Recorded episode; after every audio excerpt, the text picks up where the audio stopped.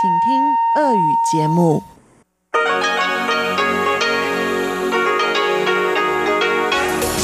эфире Международное радио Тайваня. Здравствуйте, дорогие радиослушатели! В эфире Международное радио Тайваня и вас из тайбэйской студии приветствует ведущая Анна Бабкова.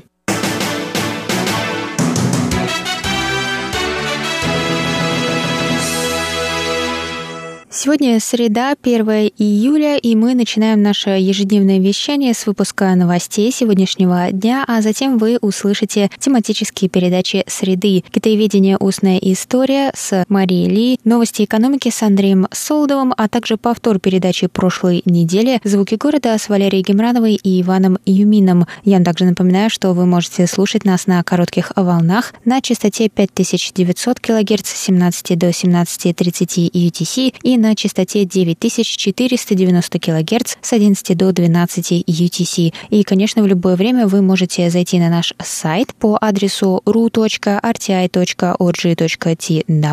и там вы можете прочесть последние новости с Тайваня и прослушать ваши любимые передачи. Я вам напоминаю, что сегодня последний день. Чтобы принять участие в нашем конкурсе, нужно подписаться на наши подкасты и прислать нам снимок экрана, доказывающий, что вы подписались на наши передачи. Подробную инструкцию можно найти в наших социальных сетях. Она была еще раз опубликована там сегодня и ВКонтакте, и в Фейсбуке. И также она есть на сайте среди новостей на главной странице. А если у вас есть какие-то затруднения, то напишите нам на почту. И сегодня последний день, когда можно принять участие. Так что удачи. И в ближайшем воскресном шоу мы объявим победителей этого розыгрыша. Напоминаю, что приз — это сумки с логотипом Международного радио Тайваня. А теперь давайте к новостям.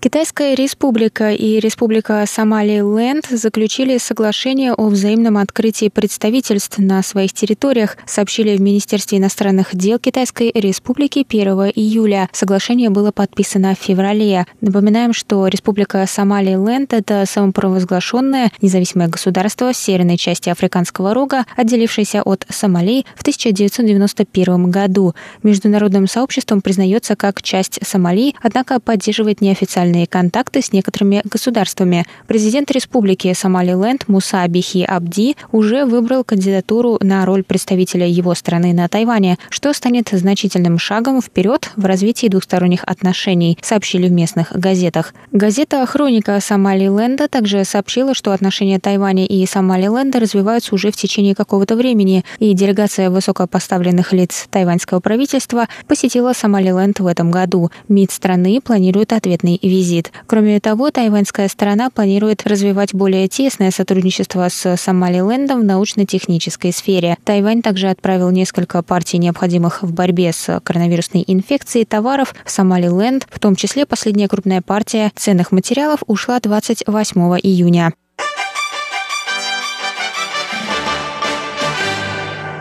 Премьер Китайской республики Су Чан заявил 1 июля во время интервью, что новый закон о государственной безопасности Гонконга показывает миру сущность китайского правительства. Он добавил, что принятие закона также показало пустоту данных Китаем обещаний об уважении к автономии Гонконга. Су заявил, что жители Тайваня должны ценить и защищать свою свободу, демократию и автономию, чтобы не предстать перед лицом угрозы, которая сейчас нависла над Гонконгом. Премьер также призвал тайваньцев быть осторожными во время поездок в Гонконг, чтобы не стать жертвами нового закона. 30 июня Всекитайское собрание народных представителей Китая единогласно проголосовало за принятие этого закона, и он вступил в силу 1 июля, в 23-ю годовщину передачи Гонконга Китаю. Полное название закона – Закон о создании правовой системы и правоприменительных механизмов в специальном административном районе Гонконг для защиты национальной безопасности. Его цель – предотвращать прекращать и наказывать действия, угрожающие государственной безопасности, включая раскол страны, подрыв государственной власти, планирование и совершение террористических актов и другие действия, представляющие серьезную угрозу государственной безопасности. Жители Гонконга, протестующие против этого закона, считают, что он ограничивает их права на свободу слова и собраний, и что под его действия могут попасть все, кто подвергает критике Коммунистическую партию Китая.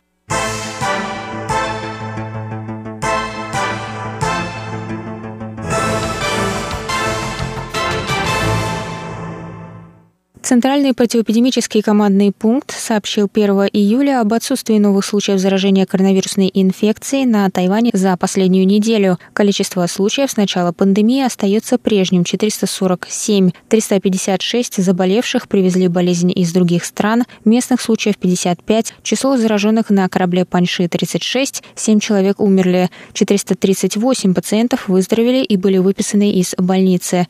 Местные случаи заражения не были зафиксированы на Тайване в течение двух месяцев, однако 24 июня стало известно о возможном заражении японской студентки на Тайване. У нее был диагностирован коронавирус по прибытии с Тайваня в Японию 20 июня. Анализы 123 человек, имевших контакт на Тайване с заболевшей студенткой, показали отрицательный результат. Ведомство также дополнительно провело тесты на антитела у этих 123 человек 29 июня. Министр здравоохранения Тайваня Чен Шиджун не исключил возможности заражения на местном уровне, но не подтверждал его. Источник заражения студентки пока остается неизвестным.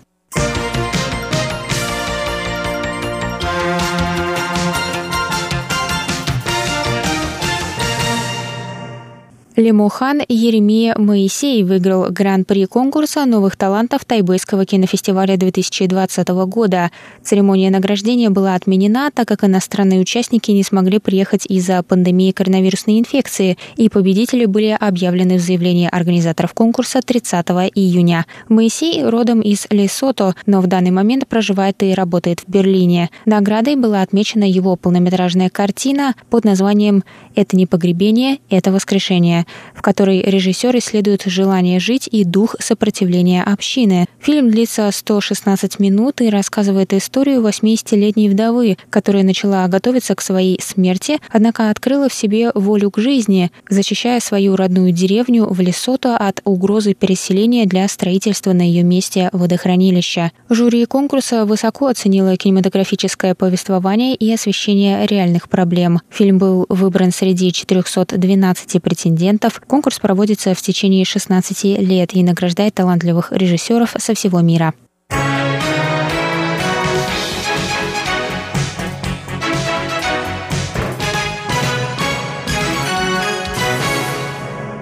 Это был выпуск новостей за среду 1 июля. Для вас его провела и подготовила ведущая русской службы Анна Бабкова. Оставайтесь на наших волнах. Далее в эфире тематические передачи «Среды». А я с вами на этом прощаюсь. До новых встреч.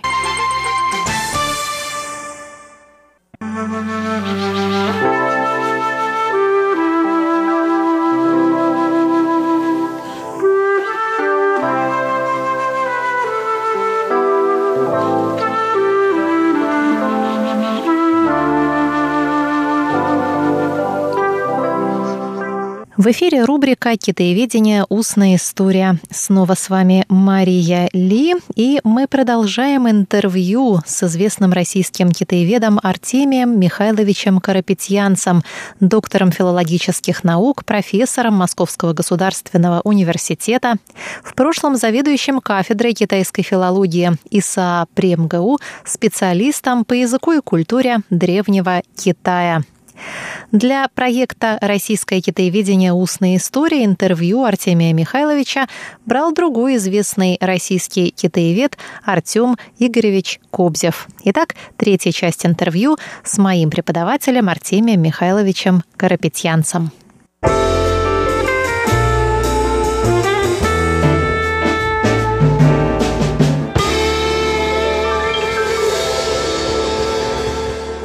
Я, в отличие от многих, протестовал не на пустом месте, потому что я старался хорошо учиться. Дело в том, что у моей бывшей жены был хороший знакомый, даже жених англичанин. Я через нее уже имел доступ к разным, сказать, вещам. Но здесь было все довольно просто. Дело в том, что по-русски все пресекалось, естественно. По-английски не очень. Так что я вот имел возможность вы да, специально привозил или у было? Да нет, ну это было случайно чисто.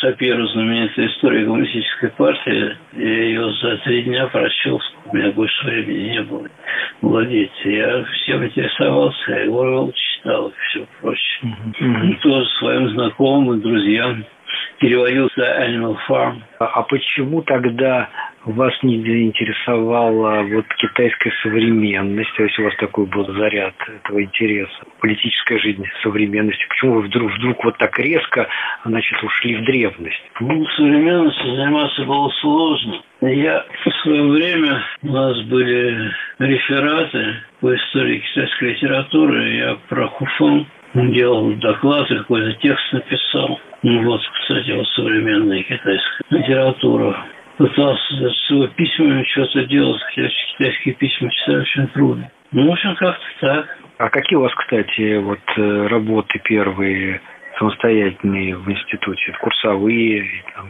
там диплом? Курсовая работа второго курса. Первого курса я курсовую работу тоже докладывал на исторической секции. Она была посвящена истории железнодорожного транспорта в Китае. Откуда такая? Это экономическая география. На первом курсе писали работы по экономической географии. А, ну то есть вы ее как бы вам дали. Да, да. Так. Ну, по крайней мере, сферу дали, а там уже. Да. Вот. А в втором курсе я уже китайская интонация, экспериментальная фонетика. Ну, это опять же тоже часть моего восприятия своего положения, потому что считалось, что если речь идет о точных науках, то никто ничего не скажет. А если другие отрасли попадаешь, то попадаешь в проблемы идеологического смысла. А вот мне это так кажется естественным, что вот эта ваша склонность к точному анализу, к научной методологии и применению в гуманитарных науках. И, собственно, я считаю, что это вот ваше выдающееся достижение, вот что это наследие отца, и вот, может быть, атмосферы семейной. Да, это так? конечно. Я очень всегда очень любил своего отца и поклонялся буквально ему. У нас был какой-то культ даже. Его личности, его научных занятий и всего остального. Бабушка еще все время говорила, такой выдающийся у нее сын. И я приучался к таким точным методом. А почему тогда вообще вы не пошли в естественные науки? Потому что я Китаем заболел. Так первоначально я собирался физиком быть. Но с Китая все перевернул.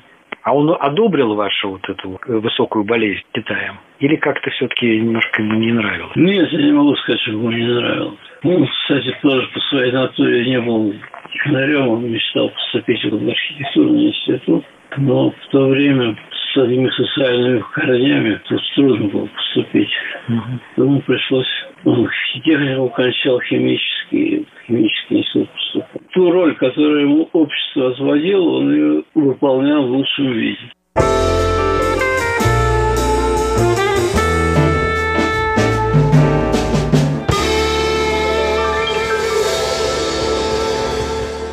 Еще давайте немножко насчет вот диссидентства и спецслужб это не всплывало, то есть вы не замечали, что где-то об этом известно, и с точки зрения не поощрения, наказания, и наоборот, может быть, с точки зрения вербовки у вас были предложения работать для органов? Были. Когда я кончал институт, меня вызвал к себе представитель КГБ какой-то, предлагал работу.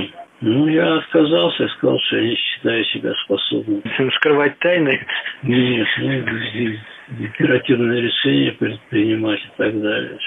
А как вам кажется, вы, наверное, беседовали со своими соучениками? Это, видимо, всем предлагали или каким-то особым людям? Ну, поэтому не, не принято было по тему разговаривать, так что я не знаю.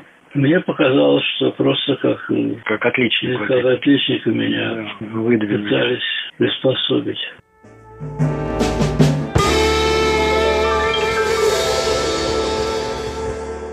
Уже пошла у вас фонетика после железных дорог, а дальше? И дальше была грамматика Вальянинская. Я специально пристроился в ученики к Любой позднее. А она преподавала? Она была руководителем моим научным. Курсовой работы одной. На третьем курсе? На третьем курсе, да.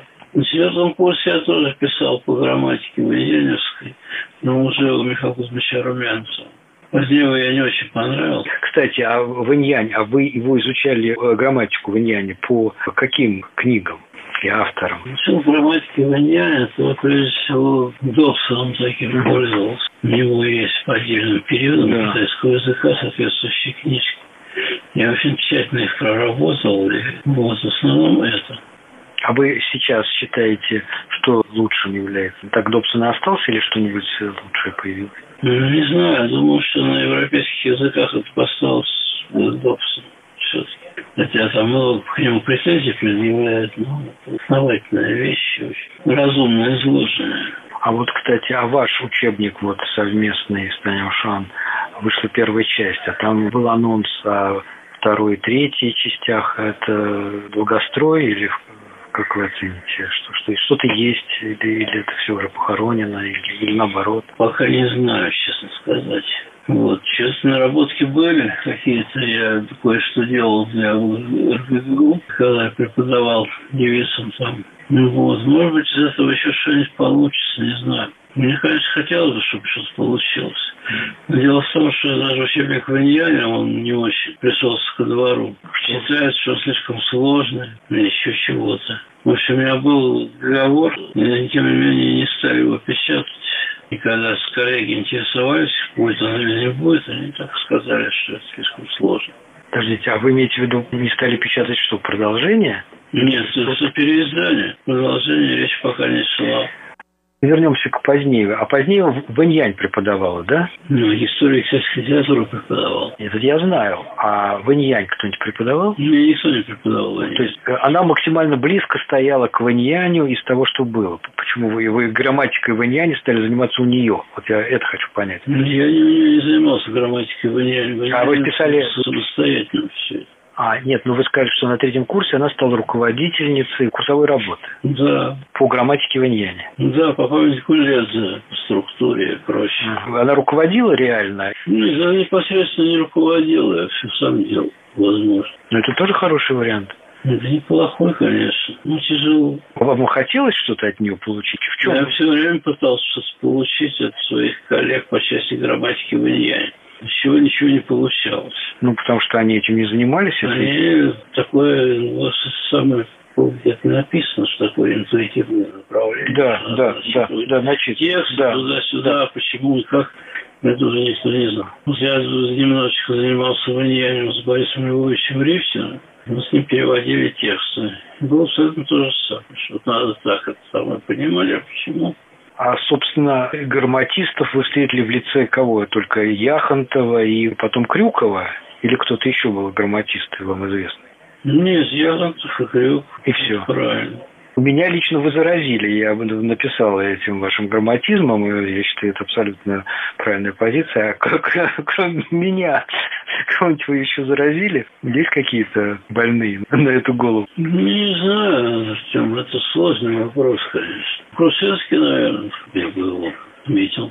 А дальше уже, к сожалению, у меня никого нет настоящих больных мало. И еще пару слов, чтобы этот сюжет как-то округлить про позднее его все-таки. Действительно, фигура яркая, интересная. Может быть, ваше тогдашнее впечатление и, может быть, какую-то уже постфактум оценку. Потому что она, конечно, противоречивая фигура и достойное обсуждение. Ну, личность, безусловно. Умела довольно увлекательно строить лекции и заражала свою убежденность. И потом ее личность, она как-то трансформировалась в личность ее учеников. И среди них самое видное – это Померанцев. Ну и, в общем, Ткаченко пошел по этому же пути. Ткаченко тоже ее ученик. Да, ну вот Ткаченко, да.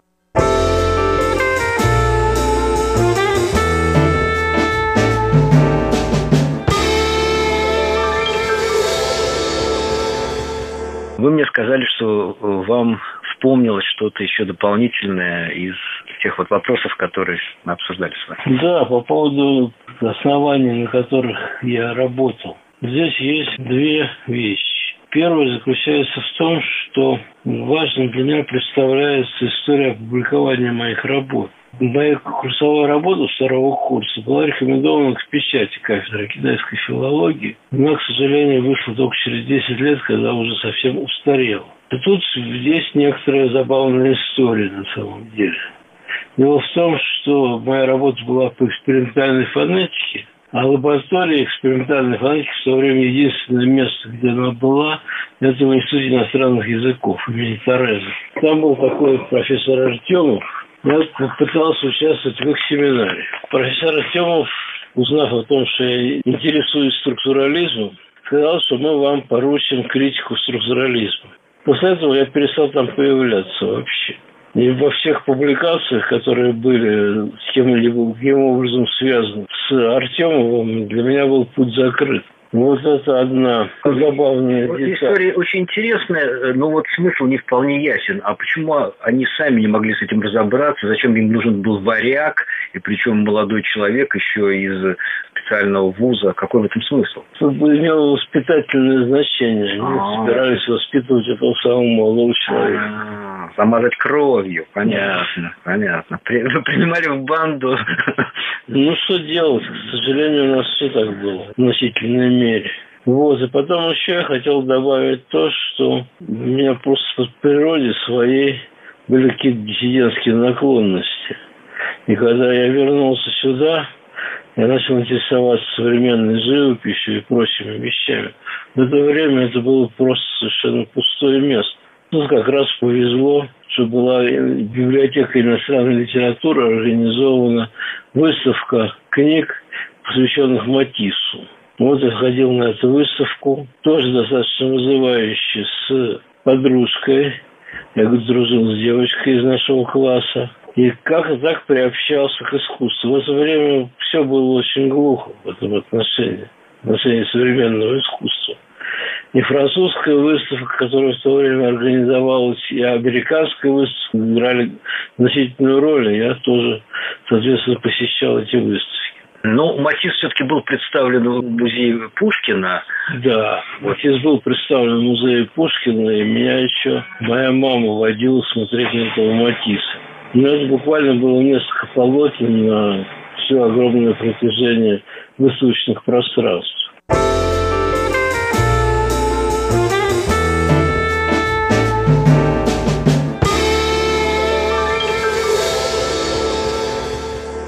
попутно еще вопрос про лабораторию фонетическую или фонологическую. Угу. А ведь э, этим же занимался Румянцев, а почему не было в самом ИСА тебя тогда? Ну, первоначально не было, а потом организовал. Это позже все, да? Да, сначала Румянцев, он с Артемовым кооперировался, а потом уже свою собственную лабораторию организовал. А вы потом в ней принимали участие? Или ну, в какой-то мере я принимал в ней участие, потому что у меня и курсовая работа второго курса, и потом кандидатская диссертация была по экспериментальной фонетике.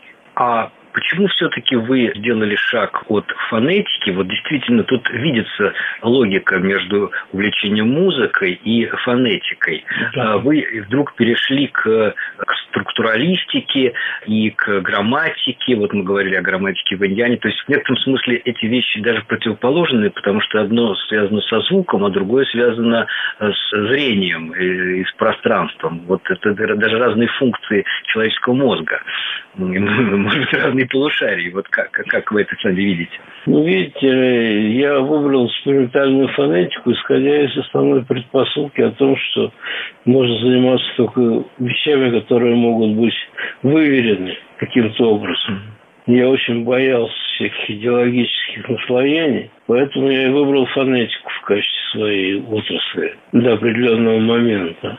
Потом я уже занимался грамматикой, это тоже, в общем-то, наука достаточно не идеологизированная. Это для меня было важно. А может быть, причина в том, что для фонетики нужны специальные приборы, а грамматикой можно заниматься без приборов самому? Ну, может быть, но это, в общем, не столь важно, с моей точки зрения. Видите, вам же понадобилась все-таки лаборатория, оказалось, что доступа к ней нет.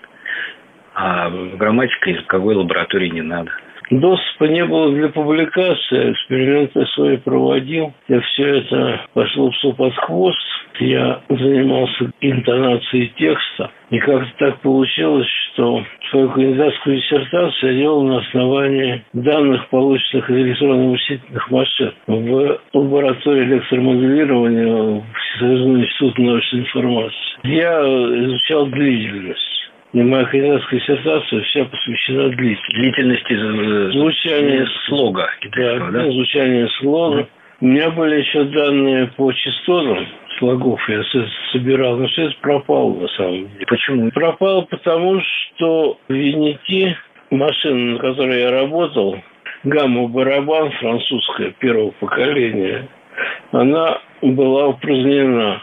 Я пытался ее перебросить в лабораторию экспериментальной фонетики, но ничего из этого не получилось. Дело в том, что она потребляла энергию в 16 килобайт, киловатт, прошу прощения. И это было невозможно для Московского университета, хотя только 16 чайников. То есть там были у вас зафиксированы некие конкретные данные – а какую речь вы, собственно, обследовали? Вас кто говорил? Откуда вы ее брали? Часть было дикторских текстов, часть было записи выступлений публичных, политических. А данные вот эти пропали. А обобщение и результаты анализа этих данных, они сохранились? Нет. А кандидатская что же? Это по поводу длительности слов, слогов, предложений. А интонация предложения? Ну, да. И что это все не, невосстановимо уже никак? Ну, это все устарело просто уже. Сейчас синтез речи очень развит. И эти все вещи, они представляются достаточно первобытными. А ваша кандидатская, она вообще публиковалась или нет? Да, она была опубликована в виде трех статей. А докторская? Докторская опубликована в виде одной большой статьи и частично вошла в некоторые другие публикации. А вот еще такой исторический момент. Ваша первая большая статья, она в Тартусском сборнике опубликована.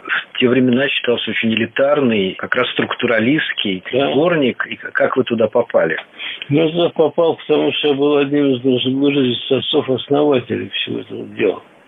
Дело в том, что при Тарском университете была организована высоковеческая конференция. Я руководил такой доктор Нурбек Кунда из Тарского университета. И мой знакомый, впоследствии работник архива Минской радиостанции «Свобода», он меня рекомендовал принять участие в этой конференции. Я написал письмо, что ему желаю участвовать в этой конференции. И участвовал в ней. Это был 64 год, причем я имел наглость поехать туда со своей только что обрученной женой. И там я участвовал в этой конференции. Последствия на основании этой конференции были уже сделаны с группой семиотики этих оснований. Я, хотя больше не принимал участие в этом деле, но публикации всей этой группы, они мне все высылались. А почему вы не участвовали больше? Как-то руки не доходили, я не знаю. Ну, я помню только, там, по-моему, Завадская из наших э, коллег участвовала. Да. А вот сотрудник этого архива «Свободы», и мне известен только один сотрудник, наша бывшая коллега Занедина. Нет, это такой был Гарик Суперфин. А, ну это известный диссидент, кстати. Ну, мы жили рядом. Продолжение интервью с Артемием Михайловичем Карапетьянцем на следующей неделе в рубрике «Китаеведение. Устная история».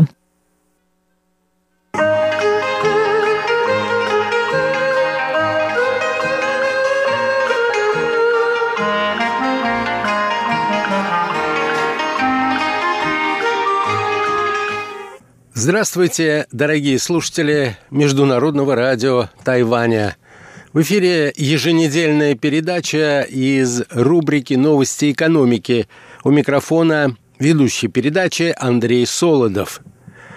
В международной публицистике и аналитике специалисты продолжают обсуждать весьма важный вопрос – Каковы же перспективы Китая выйти из экономического кризиса, в который ввергла мировую экономику пандемия нового коронавируса? Пандемия 2019-2020 годов – это самое серьезное за несколько десятилетий испытание для китайской экономики – Однако надежда сохраняется, если власти КНР используют кризис в качестве отправной точки для переориентации экономики. Об этом говорится в статье маститого китаеведа, в прошлом премьер-министра Австралии Кевина Рада – Сегодня, дорогие друзья, я хотел бы познакомить вас с выдержками из этой любопытной статьи, которая появилась на страницах американского издания «Объединительный проект». Итак, наша тема сегодня – новости китайской экономики. Что день грядущий им готовит –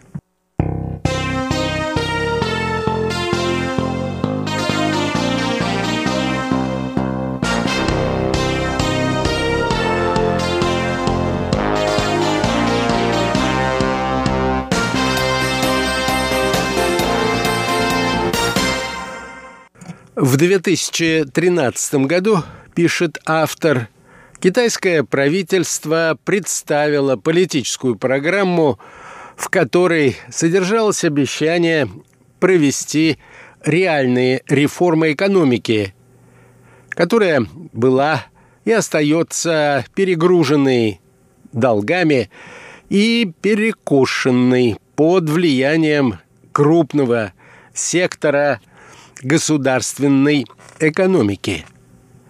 Но Китай не стал воплощать эту программу в жизнь, а предпочел уклониться от рисков, возникающих при переходе к рыночным отношениям.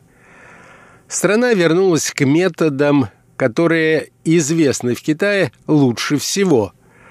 Государственный контроль над экономикой и создаваемая в результате этого подобие социальной и политической стабильности. Неспособность китайского правительства, пишет автор, выполнить свои обещания и сделать экономику более открытой подрывает доверие к правительственному курсу. Еще до начала пандемии отсутствие реформ ослабляло экономические показатели Китая. Страна стала слишком зависима от непрерывного роста долга, а ее частный сектор не проявлял особого оптимизма. Теперь же Китай оказался на перекрестке, утверждает Кевин Рад. Из-за кризиса нового коронавируса валовый внутренний продукт страны упал по итогам трех первых месяцев 2020 года почти на 7%. Это первое официально признанное квартальное снижение ВВП в китайской новейшей истории. Впервые за более чем 25 лет Китай не стал публиковать целевые данные темпов – экономического роста. Кроме этого, следует обратить внимание на то, что в настоящее время долг стал для Китая даже большей проблемой, чем в 2013 году. По этой причине правительство не может прибегнуть к масштабному стимулированию экономики – как это делалось во время и после мирового финансового кризиса 2008 года. Наращивание госдолга лишь усугубит существующие риски в экономике, среди которых пузырь на рынке недвижимости и раздутый банковский сектор, сидящий на горе сомнительных долгов. За минувшее десятилетие, между прочим, кредитный портфель вырос в Китае в четыре раза.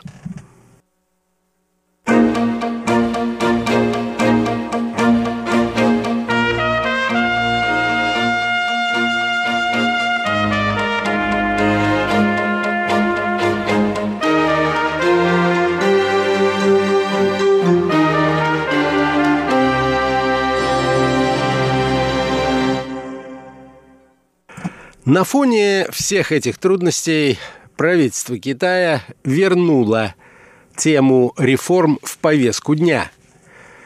В начале апреля был опубликован план по улучшению рыночного распределения факторов производства. А затем в середине мая правительство опубликовало широкий манифест, в котором решения под лозунгом «занятость прежде всего» объявляются частью традиционной бюджетной и монетарной политики. В этой новой программе реформ признается важность конкуренции и предлагается усилить защиту частных фирм, прав интеллектуальной собственности, бизнес-секретов. Правительство также высказалось в пользу укрепления механизмов рыночного ценообразования, укрепления формализации прав собственности, а также ограничения административного вмешательства в функционирование рынка. «Все это очень хорошо звучит», – пишет автор. «Но сможет ли мир поверить Китаю на этот раз. Правительство до сих пор не объяснило, почему не был реализован его план реформ 2013 года. Кроме того, новые обещания реформ были даны без особых деталей. А дьявол, как известно, заключен именно в них.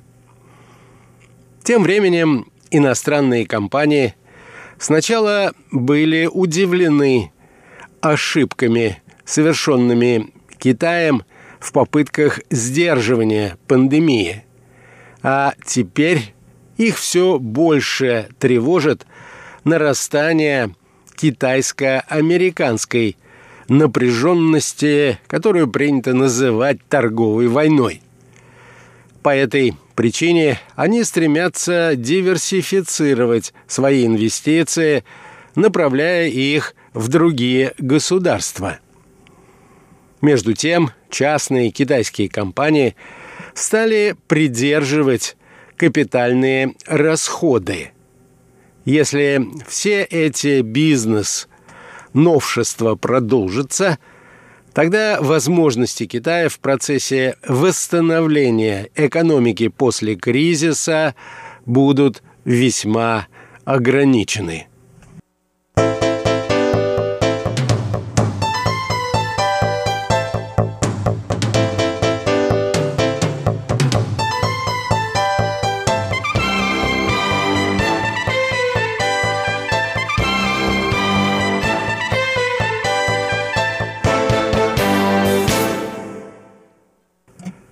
Кроме того, экономические проблемы Китая усугубляются также недавним решением навязать Гонконгу новый закон о безопасности.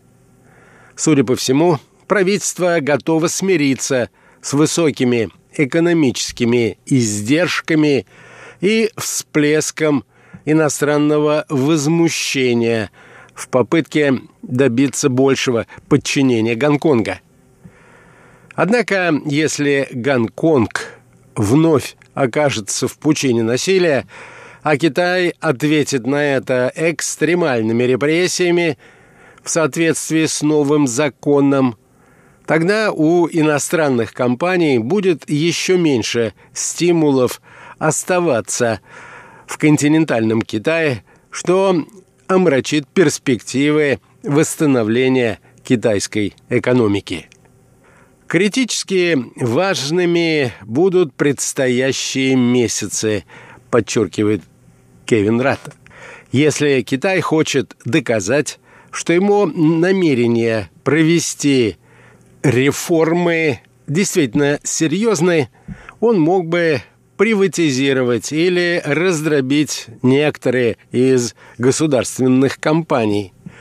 В Китае могли бы также отменить сохраняющиеся требования к совместным предприятиям. Могли бы ослабить ограничения на размеры доли иностранного капитала в китайских компаниях, открыв более широкий спектр отраслей для прямых иностранных инвестиций. Евросоюз уже оказывает давление на Китай, добиваясь осуществления некоторых из этих изменений на ведущихся в настоящее время переговорах о всеобъемлющем двустороннем инвестиционном соглашении между Китаем и Евросоюзом. Во второй половине этого года мы узнаем, готов ли Китай взять на себя риски проведения подлинных реформ. Впрочем, даже если Китай действительно совершит либеральный разворот в экономике, трудно представить, как он сумеет справиться с тем, что обычно называют усталостью от обещаний. Эту усталость ощущают международные экономические партнеры КНР. Официальные лица во многих странах с рыночной экономикой будут настаивать на том, чтобы Китай активней адаптировался к международным рыночным нормам, а не ожидал, что другие страны начнут адаптировать к его экономической системе, которой руководит партия, свою стратегию и тактику. Значимые экономические реформы внутри Китая станут ключом к выравниванию глобального игрового поля и помогут предотвратить массовый исход иностранных предпринимателей из КНР. Пандемия нового коронавируса – это самое серьезное за несколько десятилетий экономическое испытание для Китая. Однако у руководства есть еще возможность улучшить ситуацию.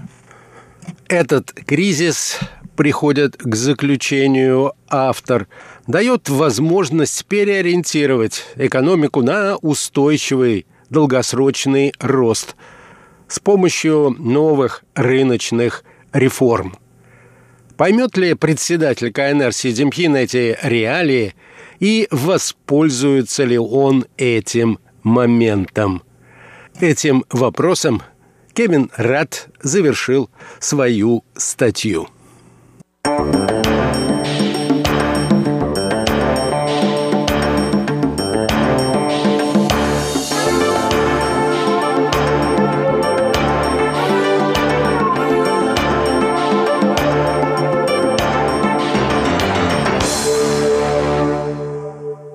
Всего вам доброго, дорогие друзья. Будьте здоровы, берегите себя. Пандемия еще не завершилась. И до новых встреч!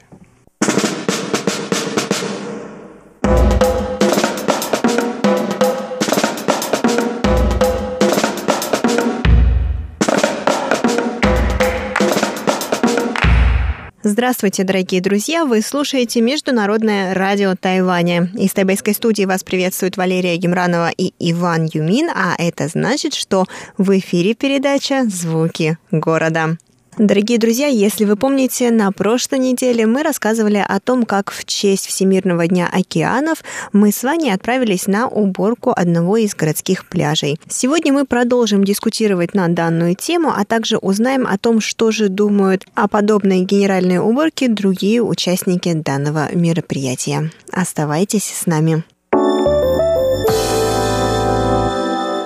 Да, Ванюш, мне кажется, вообще, знаешь, вот эта вся наша антропогенная деятельность, да, вот эта вся наша человеческая деятельность, она на самом деле, ну, ни к чему хорошему не приводит. Сейчас активизм, который зарождается, он все-таки, он очень малочисленный по отношению ко всему населению, которое есть, да, потому что, опять-таки, если вот посмотрим, сколько сегодня пришло человек на уборку, ну, человек может быть 15.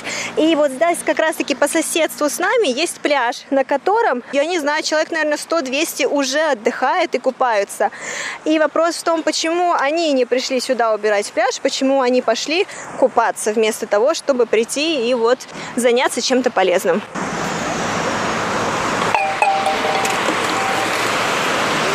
Ваня, И заметьте, что очень много вот эти... Пенопласт. Это очень-очень вредно для, для земли вообще, потому что это никогда не, не исчезнет.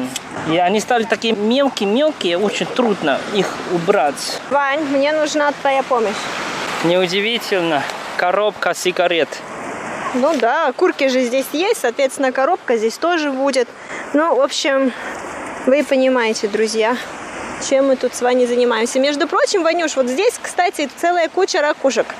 И мне кажется, что эти ракушки здесь не по своему собственному желанию оказались, а именно по воле людей, которые просто-напросто ели здесь над пляжем, либо на пляже, и решили не удручать себя поиском а, мусорного бака, а вот выкинули прям под дорогой. Кстати, что самое интересное, вот весь этот мусор мы с Ваней по большей части сейчас находим под травой. В траве. О! Лампочка. Как же так лампочка существует на пляже? Ну вот, может быть, кому-то было темно и решили зажечь лампочку, Вань. Это просто ужас. И это еще малая толика того, что, Ванюш, представляешь, что здесь можем найти после шторма? Угу. Вот смотри, наш коллега или волонтер даже сразу в, в канал спустился и собирал там мусор. Да, потому что, Ванюш, мы же сказали с тобой в самом начале, что в основном мусор пересекает на пляж и он стекает в океан именно по городским каналам, по каналам со сточными водами. Если там не установлена система очистки, либо система удержания, да, вот этих всех отходов, естественно, они в какой-то момент все стекают в океан, если не найдутся такие вот волонтеры, как мы, которые собирают этот мусор до того, как он окажется в океане. Ну что ж, еще работаем. Да, пошли.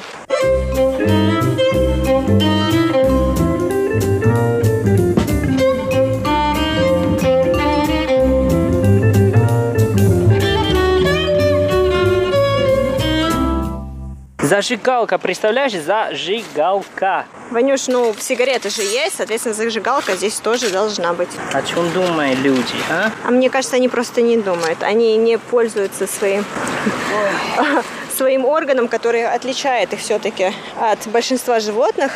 Они не используют его основную функцию, функцию думать.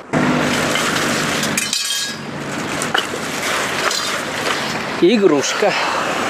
Ну, как будто все чистое, но на самом деле, когда ты смотришь внимательно, трубочка. трубочка. На самом деле, а, ребята из студии, из йога-студии уже а, заканчивают уборку, потому что все-таки очень жарко и очень тяжело в таких условиях ходить по пляжу, собирать мусор. Поэтому, дорогие слушатели, мы призываем вас никогда, никогда, никогда, никогда не оставлять мусор после себя на пляже. Никогда, никогда, никогда не выбрасывать мусор из окна автомобиля. Да и вообще не мусорить, потому что Окей, окей, окей. Вот нас уже зовут все. Опять-таки потому, что вот такие волонтеры, считанные буквально, потом должны будут по 35-градусной жаре ходить и поднимать этот мусор, чтобы он, не дай бог, не попал в океан, и чтобы, не дай бог, никакая рыба, ни, никакое другое живое существо его не съело. И опять-таки, чтобы это все не попало к вам на стол, чтобы это все не загрязняло окружающую среду. И снова трубочка. А ее, между прочим, очень легко пропустить, потому что издалека она похожа на палочку, потому что она еще такая вся грязная, с песком внутри. И мимо нее очень легко пройти.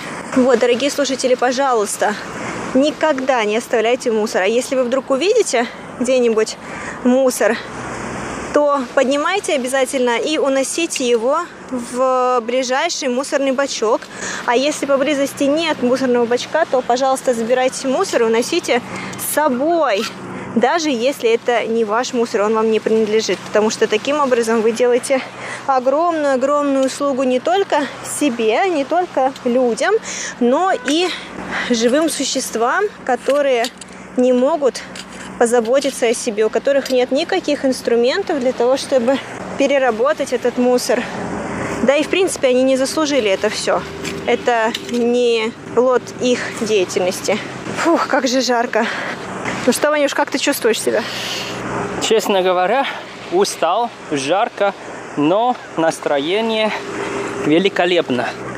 Потому что когда ты увидишь чистый пляж, чистый океан, и ты понимаешь, что это прелесть жизни. Да, и что вот так намного легче жить. Лучше не создавать проблем, чем создавать, а потом их решать, да, Ваня? Конечно. А что, Ванюш, наш с тобой день генеральной уборки подошел к концу. Всего продлился час, но даже несмотря на это, сколько у нас здесь мешков, наверное, 15, если не 20 полных мусора. Вот даже на таком небольшом а, клочке пляжа, да, на таком небольшом клочке земли. И вот сейчас, вот ты уже успел поиронизировать по этому поводу. Мы только ушли с пляжа, оставили его чистым, и пришла вот, пришли даже, наверное, 2-3 семьи с палатками, с едой, совсем на свете. И я больше чем уверена, что после того, как они покинут этот пляж, там все-таки останется мусор. Надо им просто пакет пакеты, и пусть они сами заберут свои мусоры. Мне кажется, что на пляжах должны э, создать новую такую должность, э, такой надзиратель пляжа, чтобы люди э, присматривались за чистотой пляжа. Если увидят, что кто-то действительно оставляет мусор на пляже, чтобы их просто безбожно штрафовали. И, может быть, в этом случае все-таки люди не будут оставлять мусор после себя. Но мне кажется, даже штраф не помогает, понимаешь? Это должно быть в образовании или в культуре. Ну, также нельзя нельзя делать. Вот смотри, столько бутылок. Представляешь, если вот это, я понятия не умею, даже есть табличка с номером для машин. Как же так? Люди как-то так поступают, хотя для меня это тоже дико. Конечно, печально было, но все равно мы немножко собирали и хотя бы чуть-чуть делали наш любимый пляж чище. Дорогая Илзе, как у тебя впечатление сегодня убрать на пляже? Ну, мне очень понравилось, но только очень жарко. И песок тоже очень-очень жаркий. И какие мусоры ты видела и, и вообще была в шоке. Как же та, такой мусор существует именно на пляже? Очень много стекла А-а-а. и очень много пенопласта. Ну да, я тоже заметил. Но это ужас, конечно. Подскажи, пожалуйста, это твой первый раз, когда ты участвуешь в подобном мероприятии? А, нет, это мой, наверное, третий раз. И что стимулирует, что мотивирует тебя участвовать в подобных э, клинингах? Просто нравится, что можно пойти сделать что-то полезное для среды, для Тайваня. Не так просто там сидеть дома или пойти в кафе, но более такой актив. Как я знаю, что ты из Латвии, да? А у вас тоже есть такие мероприятия в родине? У нас, мне кажется, у нас есть только один день, когда вся Латвия идут и делают там большой клин-ап. Но это только раз в году. То есть не так часто, да? Да. Ну, у вас же тоже как Тайвань, вокруг э, океан и Балтика же. Ну, надо ну, убираться да. почаще. Ну, надо, да. А как вот, а, допустим, если сравнивать отношение к а, охране окружающей среды в Латвии и на Тайване, вот если сравнить? В Латвии у нас меньше людей, которые делают ресайклинг или тоже так, такие уборки. И в Тайване это намного больше развито. Спасибо большое. Спасибо тебе. Hey, Scott. Hey, Scott. Hi, Ivan. So, какое впечатление у тебя в этом мероприятии? Очень жарко, но и очень приятно. Я впервые участвовал в подобном мероприятии. А, никогда не занимался этим? Я никогда раньше не убирался на пляже. Мне казалось, что это намного тяжелее. А на самом деле все оказалось достаточно просто. Ты приходишь сюда, тебе выдают уже приготовленные инструменты, и все очень дружелюбные. Да, поэтому очень приятно. Окей. Okay. Хорошо. А скажи, пожалуйста, какой мусор очень удивляет тебя? Когда мы только пришли на пляж, нам казалось, что он достаточно чистый, но по окончанию уборки нам сказали, что было собрано около 200 килограммов мусора. Когда мы убирались, это было практически незаметно, но в результате оказалось, что на пляже действительно очень много мусора. А скажи, пожалуйста, у вас тоже есть такое мероприятие в США? Да, конечно, в Америке тоже существует мероприятие по уборке пляжа. И, конечно же, я участвовал в подобных мероприятиях в Штатах, но впервые убирал пляж на Тайване. Отличаются ли подобные мероприятия на Тайване от тех, что проходят в Штатах? В Штатах это более формально организованное мероприятие. Здесь это тоже мероприятие, но оно более неформальное. Сюда могут прийти люди в разное время, просто взять инструменты и пойти убирать пляж, тогда как в Соединенных Штатах это больше как формально организованное мероприятие. Мне даже кажется, что в Соединенных Штатах это было государственно организованное мероприятие потому что пляж — это государственная собственность, поэтому и организовывала его какая-то административная единица. И организовано оно было для того, чтобы привлечь внимание к проблеме мусора на берегах и пляжах. Uh, Если мы говорим об уборке пляжей, о переработке отходов и мусора и, в общем, о защите окружающей среды, отличается ли отношение американцев к данным вопросам от отношения тайваньцев? Они, конечно же, отличаются. На Тайване не так много земли, чтобы можно было сделать какие-то свалки огромные, как, допустим, в Соединенных Штатах Америки или в России, потому что у нас прежде всего очень много земли. Вот, и, соответственно, отношение поэтому к разделению мусора, к уборке очень сильно отличается. Допустим, на Тайване мусор сжигают, его разделяют, а в Америке даже нет необходимости идти к мусорному бачку. Ты можешь просто оставить мусор за дверью своего дома, а люди из специализированной службы приедут и заберут его. Поэтому и культура сбора и переработки мусора в Штатах и на Тайване очень сильно отличаются. А как ты думаешь о системе утилизации в Тайване это лучше, чем в Америке? Um, она отличается, и я думаю, что она на Тайване лучше. Я бы хотела, чтобы американцы все-таки больше перерабатывали мусор, потому что я знаю, что на Тайване тайваньцы больше его перерабатывают. Будешь ли ты участвовать в подобных мероприятиях в будущем? Uh, да, я был бы рад. Thanks. Thank you.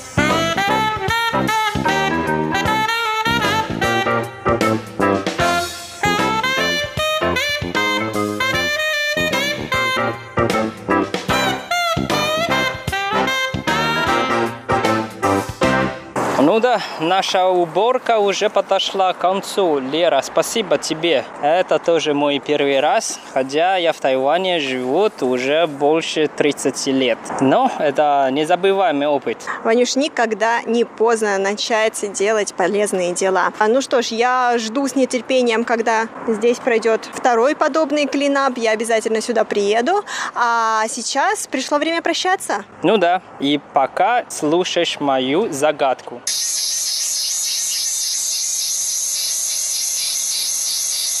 Дорогие друзья, сегодняшняя передача подошла к концу. Надеемся, что вам понравилось. Ее приготовили и привели Иван Юмин и Валерия Гемранова. До скорой встречи. Пока-пока. Пока-пока.